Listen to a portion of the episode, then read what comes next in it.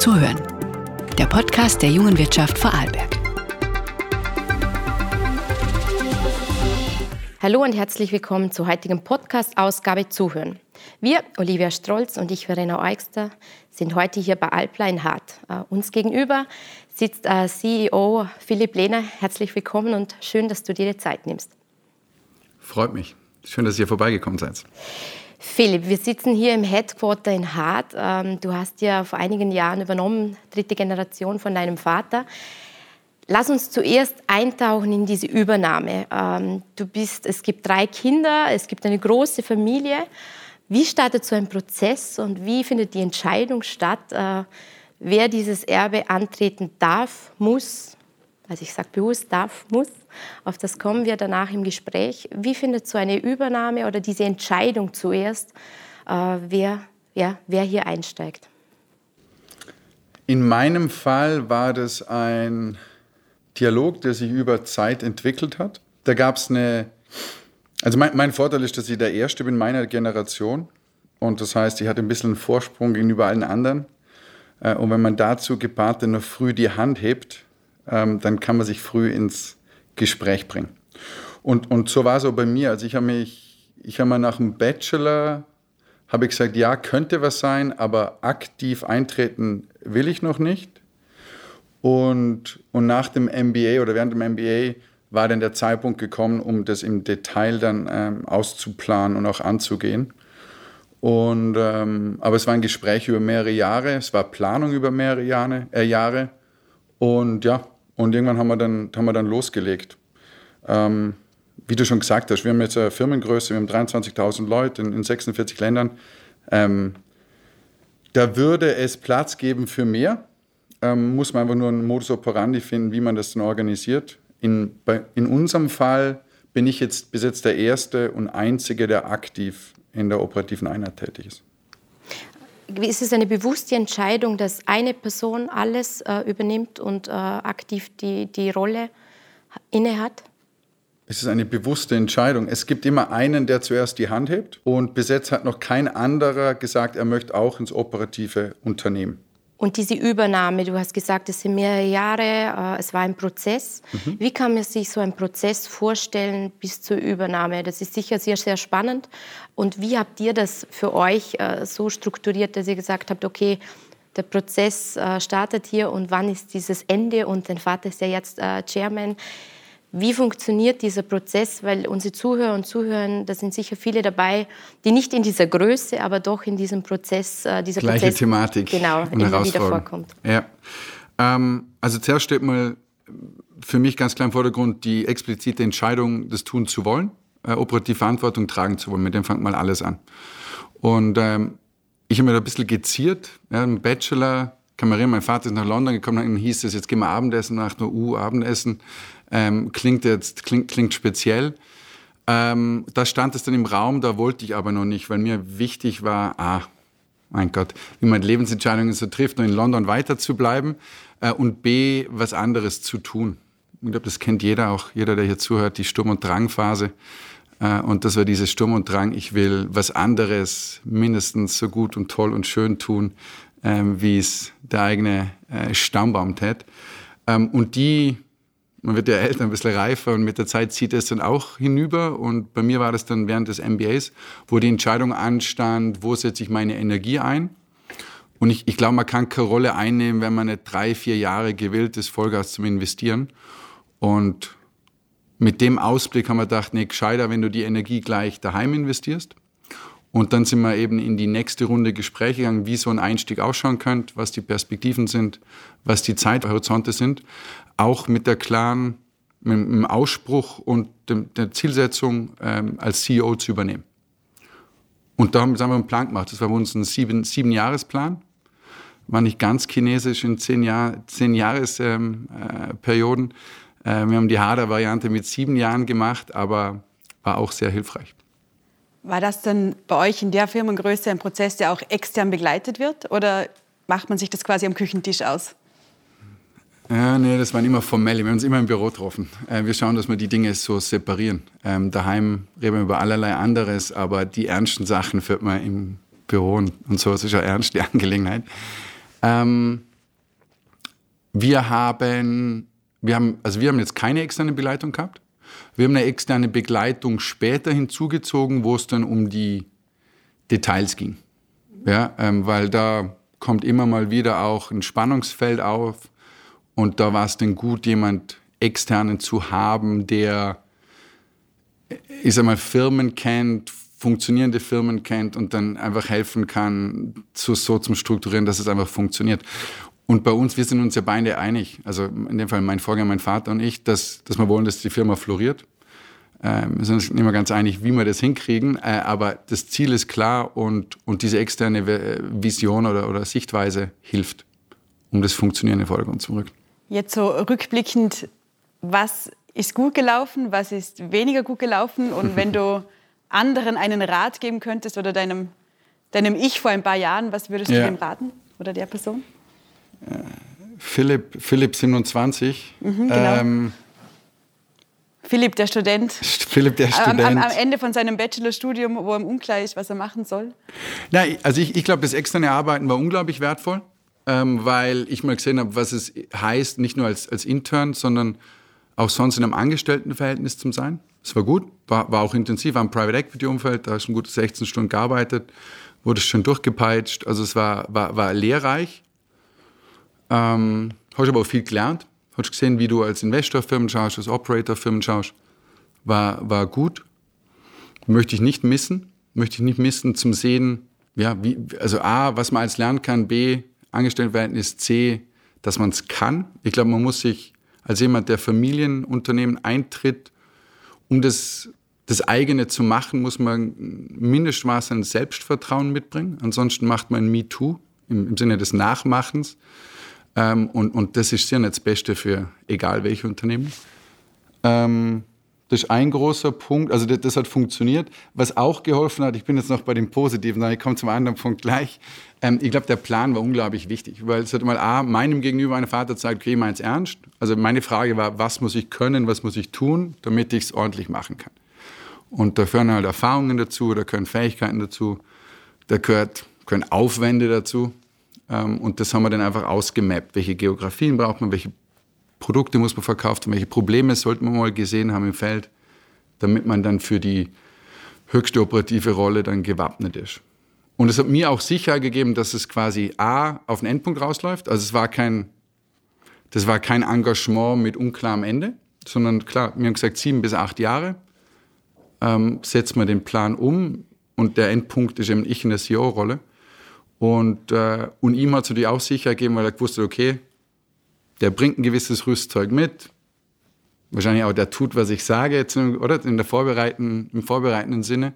Äh, ich glaube, es hat beiden Seiten sehr geholfen. Ja. Was könnte man besser machen? Also ich kann jetzt nicht sagen, dass, dass wir keine Rangelei hatten, aber ich glaube, man kommt um die Rangeleien gar nicht rum. Also ich glaube, das lässt sich gar nicht vermeiden. Ich glaube, wenn man so eine Rolle übernimmt, als Familienmitglied muss man gewillt sein zu rangeln, sonst wird das grundsätzlich nichts. Sonst wirst du eben nur der genannte MeToo. Und ich glaube, das ist nicht gut für irgendeine Unternehmung. Ein Vorteil von einer neuen Führungskraft ist ja, dass er eine neue Sichtweise mitbringt. Und für die muss man halt auch zu einem gewissen Grad einstehen. Ähm, vielleicht hätte man früher noch ein paar mehr Rahmen bestimmen können. Ähm, klarer festhalten, wir haben alles immer dokumentiert, das ist ein anderer Tipp, den ich mitgeben würde. Äh, alles verschriftlichen weil so eine Diskussion dauert über Jahre. Gedächtnisse sind grundsätzlich nie gut und es macht es viel leichter anzuknöpfen, Vereinbarungen zu treffen, wenn man es verschriftlicht. Äh, da würde ich sicher mehr machen. Da habe ich wahrscheinlich in meiner, in meiner Art, ähm, kurz und knapp äh, Dinge festzuhalten, wahrscheinlich hätte man, hätte man sicher besser machen können. Ähm, also dein Tipp ist mehr dokumentieren. Also ihr habt wirklich die Gespräche, in dem Fall nicht am Küchentisch, sondern im Unternehmen, also die ernsten Gespräche hier, mhm. wirklich dokumentiert ins Detail, äh, damit man klar weiß, wohin das es geht. Äh, eine Frage, die Sie mir jetzt... Darf ich ganz kurz? Ja. Ich glaube, das ist schon ganz wichtig, oder? Weil also ich will was als der, der sich, ich sage jetzt mal, antut, im Sinne, sich einbringt und sagt, okay, das mache ich mit allem, was ich habe. Und die andere Seite natürlich auch, weil die, die, die rausgeht, die Seite muss, will ja auch sicherstellen, dass es bestmöglichst funktionieren kann. Ähm, von dem her, ich glaube, ist beiden was dran gelegen, dass man es ordentlich macht, im Sinne von Erwartungshaltungen abklären. Ich glaube, das ist ganz, ganz wichtig. Und ich glaube, die darf man aus, offen aussprechen. Also ich würde jetzt nie in eine Familie, ob extern oder intern, ich würde nie in ein Familienunternehmen eintreten, ohne zu wissen, wann die Übergabe stattfindet. Weil macht ganz schwierige Diskussionen, also verschiebt einfach nur schwierige Diskussionen, wo ich dann selber schon unglaublich tief investiert bin. Und jetzt Hand aufs Herz, hat es wirklich geklappt, der Day? Äh, und dann war dein Vater so, dass er wirklich gesagt hat, okay, ich übergebe jetzt, weil das ist ja, das eine ist Arbeit, das ist ja sein Leben auch gewesen oder nach deinem Großvater ein Lebenswerk. Schafft man diesen Tag oder ist es doch so, dass man ab und zu anruft und sagt, hey, äh, Papa, ich brauche dich doch noch mal? Na klar ist er, ist er beraten noch zur Seite und hat unglaublichen Wissensstand und Netzwerk äh, und, und, und, und Erfahrung, auf die ich natürlich zurückgreife, absolut. Er ist auch bei gewissen Themen heute noch ähm, in, in, im Lead. Also Beispiel, Mami Menker eine M&A-Transaktion in Westeuropa und, ähm, und die passt sehr gut zu ihm und da haben wir uns abgestimmt und die führt er jetzt durch. Solche Sachen gibt es natürlich noch. Ähm, mein Punkt ist nur, es kann nur einen operativ Verantwortlichen geben. Und, und da muss man sich halt einig werden, was heißt das und wie werden Entscheidungen getroffen. Und wenn man das hat, ja, dann kann man hinten raus immer noch sagen, okay, und das Projekt macht das X und das Y und das Z. Ähm, aber der Graubereich darf es nicht geben. Also diese wir, wir hatten als Beispiel, wir hatten am Anfang, und das vielleicht noch zur Verbesserung, wir hatten am Anfang das nicht in der letzten Dezimalstelle ausdekliniert, wir haben uns nicht ich und er nicht ganz dran gehalten. Und es kam dann ein Moment, wo das Management-Team herkam und sagte, du Jungs, also bevor wir uns nochmal in den Raum setzen, müsst ihr zwei das einfach ausschnapsen. Und das war halt, das war ziemlich Live-Feedback, dass wir es eben nicht definiert gehabt hatten.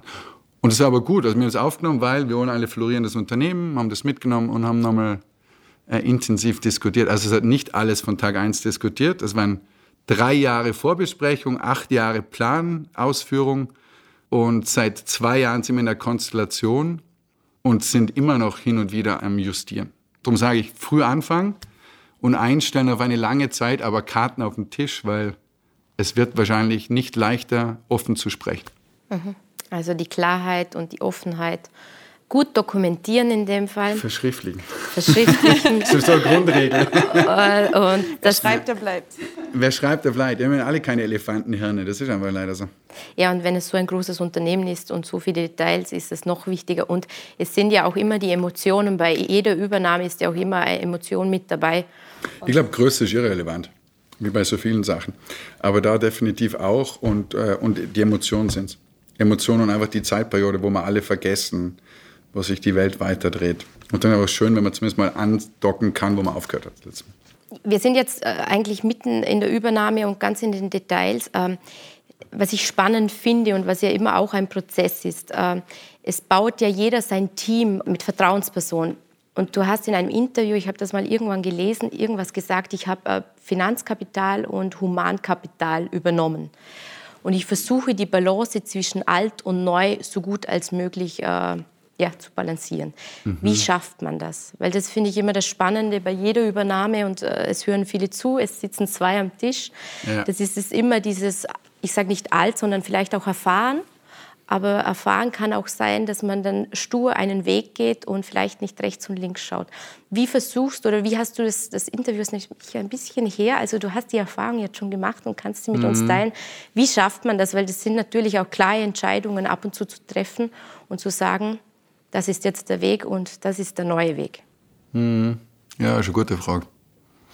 Also ich glaube, Finanzkapital ist das Leichtere. Ja? Entweder es gibt oder es gibt es nicht und je nachdem hast du andere Spielräume. Hm. Humankapital.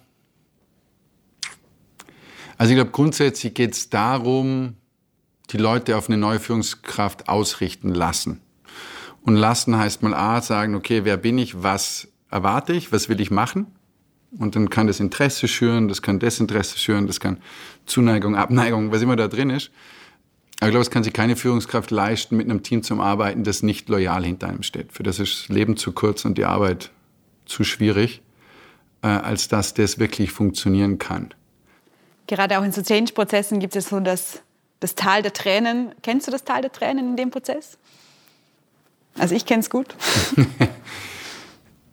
Nee, also in der Rolle nicht. Ich hatte in Amerika ein großes Tal der Tränen. Ähm, ich glaube, wir das ganze Management auswechseln müssen. Ähm, wir, wir, ich habe hab ein gut funktionierendes Team übernommen, die vielleicht von der Arbeitsweise nicht ganz das gewohnt waren, wie ich die Dinge gern mache. Ähm, aber ich sage, alles in allem sich auf das es gut eingelassen haben ähm, und, und das funktioniert. Von dem her haben sich auch, klar, es haben sich Positionen verändert die letzten zwei Jahre, aber in einem, ich würde meinen, kleinen Rahmen. Andere würden sagen, in einem größeren Rahmen, aber äh, ich, ich, glaube insgesamt habe ich ein gutes Team übernommen, mit dem ich gut zurechtkomme. Und ich hatte noch kein Problem, dass diese Loyalitätsfrage aufkam. Es, es gab eher ein Thema, dass äh, ich und mein Vater schauen mussten, weil wir unterschiedliche Ansagen machen, dass klar ist, dass nur eine Ansage machen kann. Und das hat sicher Zeit gebraucht, die ersten zwölf Monate, würde ich jetzt mal sagen. Wie unterscheidet sich dein Führungsstil von dem von deinem Vater? Ja. Also was, wenn man einen Mitarbeiter von dir fragen ja. würde oder eine also Mitarbeiterin, also was würde die dir sagen? Ganz simpel, oder? Ja gut, da muss sie fragen. Aber was ich dir sagen kann, also ich bin jetzt acht Jahre dabei, ich glaube, mein Vater ist 40 Jahre dabei. Ja. Ganz ein anderer Erfahrungsstamm. Ähm, er, er kommt aus der Technik, ich komme eher aus, aus der kommerziellen Seite. Es sind auch unterschiedliche Herangehensweisen und Skills, die da sind äh, Hauptskills, die da sind. Und, und ich denke von der Arbeitsweise, also ich bin eher strukturiert. Äh, ich mache zum Beispiel am nur 25 Minuten Meetings. Ähm, Dann haben wir Glück, dass der Podcast nur für 30 Minuten angelegt ist. Perfekt, passt wie die Faust aufs Auge. Ähm, und er ist, er ist eher im informellen Raum unterwegs. Ich, ich bin eher im, im formellen Raum unterwegs. Also wenn ich, eine, wenn ich eine, eine Meinung bin, jemand muss was wissen und ich denke, fünf andere müssen es auch wissen, dann gibt es entweder eine Auszählung oder ich trommel alle zusammen, damit eine Storyline rausgeht. Ähm, er hat natürlich sich das Team über Jahrzehnte aufgebaut, hat Leute, mit denen er schon 20, 30 Jahre gearbeitet hat. Also die haben sich angeschaut am Morgen und wussten irgendwie, was jetzt passiert an dem Tag. Das ist natürlich eine andere, andere Basis. Aber grob gesprochen, ich würde sagen, ich bin der strukturierte, wahrscheinlich ein bisschen auf der kommunikativeren Seite. Er ist eher der informelle, der viel über, über persönlichen Touch und Involviertheit und, und lange Erfahr gemeinsame Erfahrung gemanagt hat. Du hast die USA vorher angesprochen, du hast ja dort studiert. Wie hat die USA dich und deinen Führungsstil geprägt? Ich muss lachen, weil keine schlechte Frage. Äh, und ich muss auch drum lachen, weil man mal intern immer wieder sagt, ähm, ich habe ja den amerikanischen Stil. Ich habe mit niemand davor gesprochen. glaube ich doch, glaube ich doch. Ähm, also mein erster Job war in einer amerikanischen Firma, die aber doch, ich sag mal, europäisch geprägt war. Trotzdem Finanzwesen, ähm, definitiv anders wie jetzt Familienunternehmen, Industrie. Ähm, Amerika, klar, ist kommunikativer. Ist auch ein bisschen mehr Yes, we can und grundsätzlich ist alles ein bisschen rosiger. Ähm, aber das Yes, we can hat mir auf jeden Fall gut gefallen. Und es gefällt mir als Grundeinstellung. Und, äh, und das ist mal der erste, also der erste Punkt bei uns. Ich sag mal, in Freiburg ist eher gegenteilig, oder? Also zuerst mal, nee, nee, gar nicht. und dann überlegt man mit fünf Minuten, zehn Minuten, Tag, zwei Tage und dann kommen die Ideen raus. Ähm, ist, halt, ist halt von der anderen Seite her angegangen. Ähm, ich, also ich bin nicht der Meinung, dass es sehr amerikanisiert ist. Amerika war für mich eher eine Erfahrung, als ich in Amerika selber war, von es, es war eher eine Turnaround-Erfahrung. Also da, da ging's, da, da, da haben ganz viele Feuer gebrannt. Und da ging es eher darum, das Schiff bestmöglichst durch den Sturm zu führen. Und darum weiß ich nicht, ob es eine Amerika-Management-Kulturerfahrung war oder halt einfach eine Turnaround-Erfahrung. Ich glaube eher zweiteres. Also es war die Erfahrung, die dich jetzt heute prägt, also die Zeit hat geprägt, die Menschen, mit denen du zusammengearbeitet hast. Also es ist mehr das, wo du jetzt für dich mitgenommen hast, oder? Weil es ist ja nicht, du gehst ja nicht, äh, du hast in Harvard studiert. Natürlich lernt man, das eine ist Lernen und das andere ist Erfahrung im täglichen Leben, das dich automatisch prägt. Aber was sagst du, äh, das Yes We Can, also dieses Positive, das machen wir schon und das merkt man ja auch, du, wir kommen danach, du bist ja auch auf TikTok, man merkt, du bist, bist draußen, du, du, du weißt, wie mittlerweile Kommunikation im heutigen Zeitalter funktioniert. Was sagst du noch, was, was, was positiv war? Weil es klingt jetzt im, im, im Gespräch so, ich finde das ja sehr, sehr positiv die amerikanische Kultur durchwegs. Dieses Yes, we can. Aber was, was war es noch, wo du sagst, von dem profitiere ich heute? In Bezug auf meine Amerika-Erfahrung? Ja. Also verschiedene Epi äh, Lebensabschnitte, wahrscheinlich unterschiedliche Faktoren. Ich würde sagen, das, also Arbeit im Finanzsektor, amerikanische Firma, ähm, spannend, weil Investorbrille, weil ich sag mal Neutralität gegenüber Firmen, weil wirklich nur Marktverständnis, Analyse im Vordergrund. Ein Punkt. Definitiv amerikanisch von der Umsetzung, vom, von der Geschwindigkeit, von der Neutralität, ähm, vom, ähm, vom, vom, vom Margen, von der Margenzielsetzung. Ähm, Im MBA war es auf jeden Fall Kommunikation. Im, MBA, wie es in Harvard man, äh, sokratische Lernmethodik, lernt man ja eigentlich nur in der Diskussion. Also durch Diskussion jeden Tag, vier bis fünf, 90 Minuten lang, über irgendeinen Case und da kommen pro Case 35 bis 40 Leute zum Sprechen. Das heißt, alles nur in der Diskussion. War, war, war für mich augenöffnend, weil ich das weder, weder in der, also in der vorigen zwei Ausbildungen, ob, ob Gummi oder Bachelor so gelernt habe. Ähm, aber doch ähnlich auch dem Finanzinvestor, weil da ging es auch darum, du hast den Investmentausschüsse, wo jeder einfach seine Argumentationslinie vorbringt, wie so etwas gemacht oder nicht gemacht werden muss und das aber im freien Austausch. Ähm, ohne hierarchisches Denken, ohne der müsste man jetzt mit Herr Doktor ansprechen oder, oder irgendwas dergleichen. Ähm, das ist eigentlich das, was Amerika für mich auch ausmacht. Also man hat eine Idee und man geht der Idee nach, egal ob die Meinungen im Raum so oder so sind. Ähm, und in Amerika mit der Alpler war schon, ich sag mal, Hardcore Deep Dive in unser Geschäft rein, weil ich glaube, es gibt, gab keine Krise, die wir ausgelassen haben. Ähm, das war in welchem Jahr? Das war von 15 bis 19. Was hatten wir da für Krisen?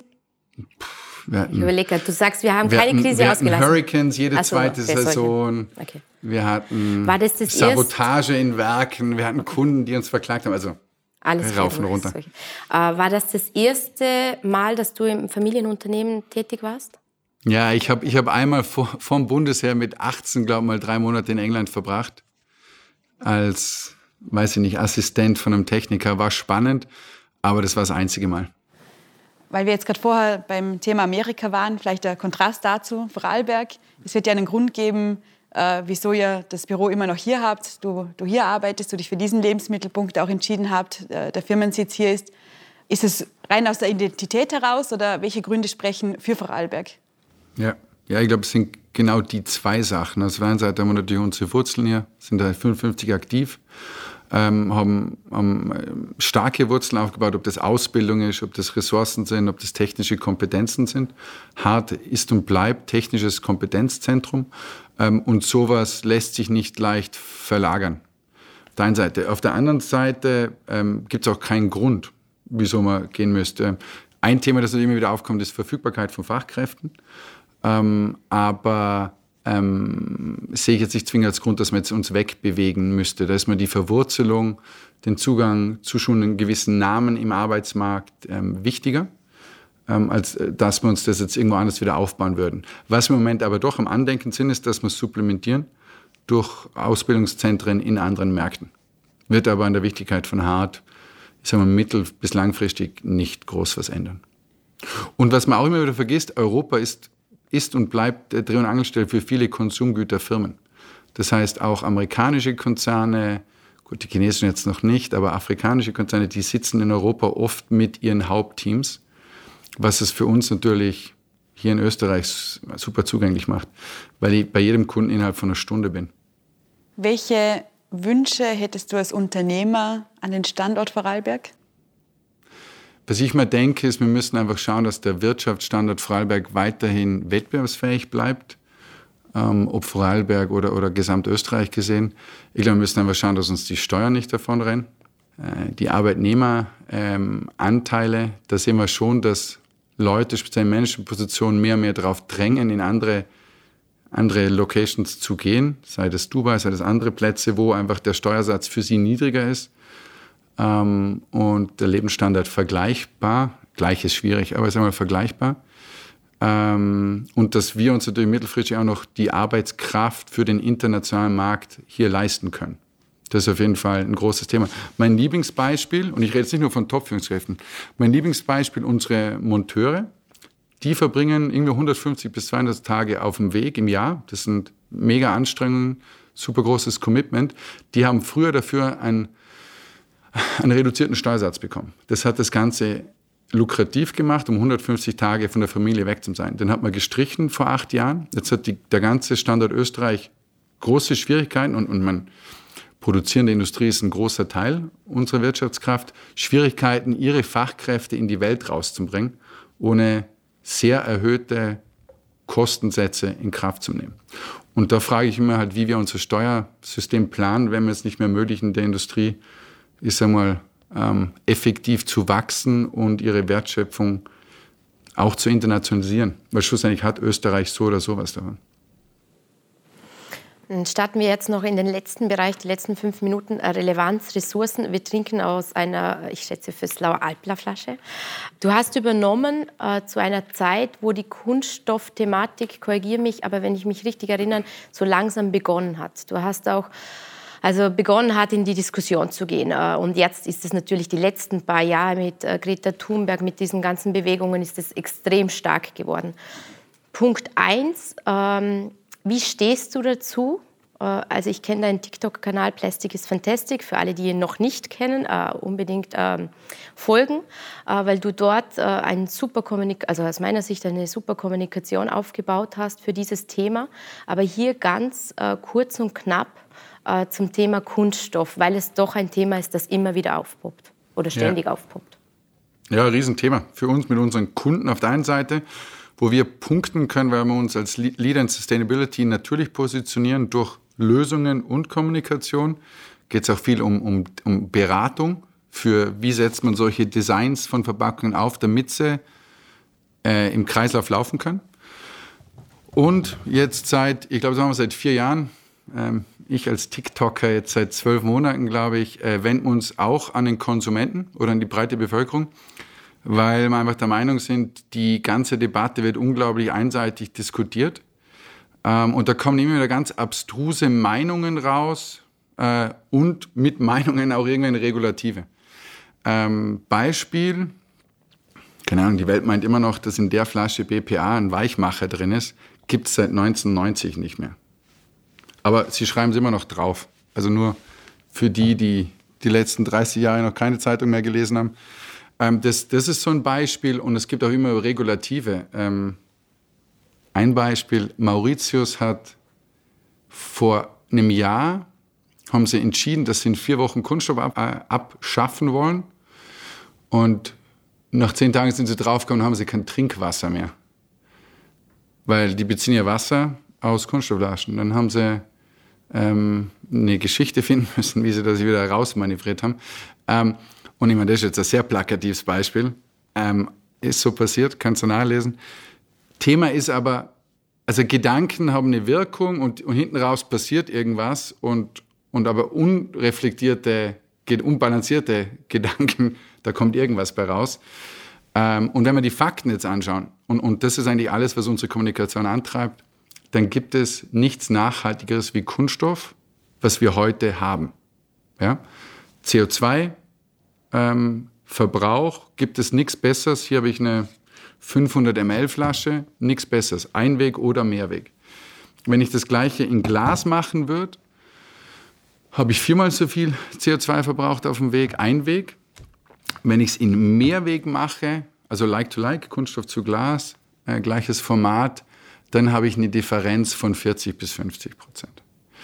Ähm, also es bleibt dabei. Ja, wir können darüber reden. Das Problem, dass etwas in der Umwelt landet, will ja keiner. Hat ja keiner Bock drauf, dass irgendeine Art von Müll in der Umwelt landet. Ähm, aber das Thema ist vielschichtiger und muss eben auch als großes Ganzes betrachtet werden, dass wir sicherstellen können, dass wir sicher leben, dass wir leistbar leben und leistbar bleiben und dass man nachhaltig leben. Und da wollen wir einen Beitrag leisten. Du hast gesagt, das ist jetzt so. Wie wird das dann in Zukunft so sein? Also mhm. mit Blick nach vorne, an, an welchen Themen seid ihr dran? Werdet ihr noch die nächsten 30 Jahre so produzieren wie heute, mit den gleichen Materialien oder ähm, an was arbeitet ihr? Wie ist deine Vision? Gute Frage. Also meine Glaskugel sagt, ähm, unterschiedliche Märkte mit unterschiedlichen Einkünften werden sich unterschiedlich entwickeln. Ich glaube, übergeordnet muss das Ziel sein, dass egal welche Materialien wir in den Markt, also wir als Zivilisation in den Markt bringen, dass die für irgendjemand hinten raus einen Mehrwert haben, weil damit können wir sicherstellen, dass gesammelt und im Kreislauf geführt wird. Nummer eins. Von der Materialgebung her wird es verschiedene Lösungen geben. Wir sind jetzt zum Beispiel dran für sagen wir, Hochpreismärkte äh, einer, einer Faserlösung, also sprich Papier, die den Vorteil hat, dass sie einen hohen Grad von Designfreiheit hat und die, die Marke sich dann immer noch nach ihrem Dünken und besten Wissen und Gewissen präsentieren kann gegenüber ihrem Endkonsumenten. Alternative dazu, wenn das alle Shampoos zukünftig in Tetrapacks verpackt werden, glaube ich nicht, dass das zum Vibe und den Ambitionen von Marketingfirmen wirklich dazu passt. Ähm, wir sind da dran, wir sind da schon seit drei Jahren dran. Das ist ein großes, komplexes Thema. Wenn man mal die ganzen Anforderungen an so eine Verpackung über die ganze Lieferkette anschaut, dann ist es unglaublich, wie das Rädchen funktioniert. Und wenn man da jetzt was angreift, dann hat es ganz, ganz viele äh, Ramifikationen, also Konsequenzen. Äh, und diese mit einem durchdeklinieren, damit wir eine vergleichbare Lösung haben. Fakt ist, ähm, Einstieg wird eher im hochpreisigen Segment sein.